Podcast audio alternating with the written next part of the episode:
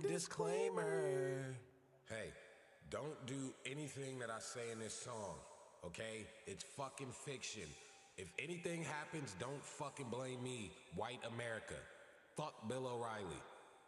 Four, three, two, one.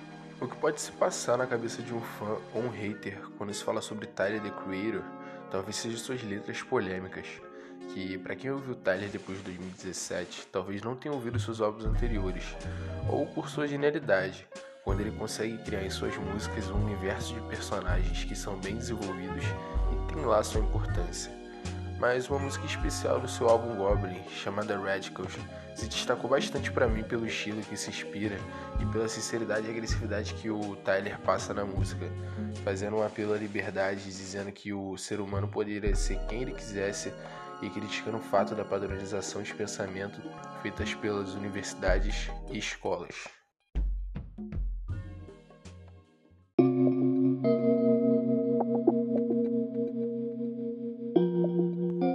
Zygmunt Bauman, sociólogo e filósofo polonês, escreveu um livro que leva o nome de Modernidade Líquida.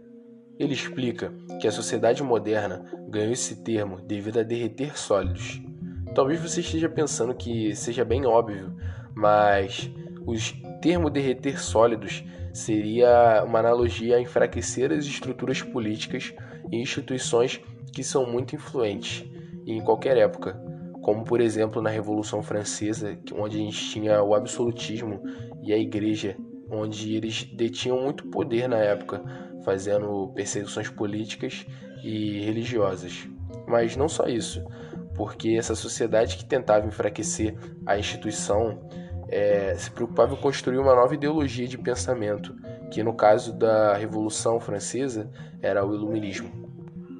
Outro movimento que tem relação com o que eu acabei de falar é o movimento punk, que ganhou bastante notoriedade no fim do século XX, e com bandas bem famosas como Sex Pistols e Ramones, onde eles criticavam o sistema vigente, prezando pela liberdade e autonomia do ser humano com o lema chamado Faça Você Mesmo.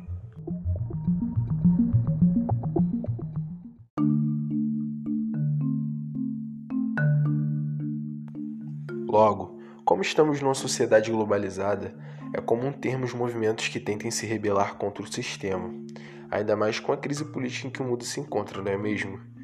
Radicals não é somente uma música feita por um adolescente rebelde, pois ela se baseia contra um regime que aliena o ser humano que preza o trabalho primeiro ao invés de da sua liberdade e felicidade.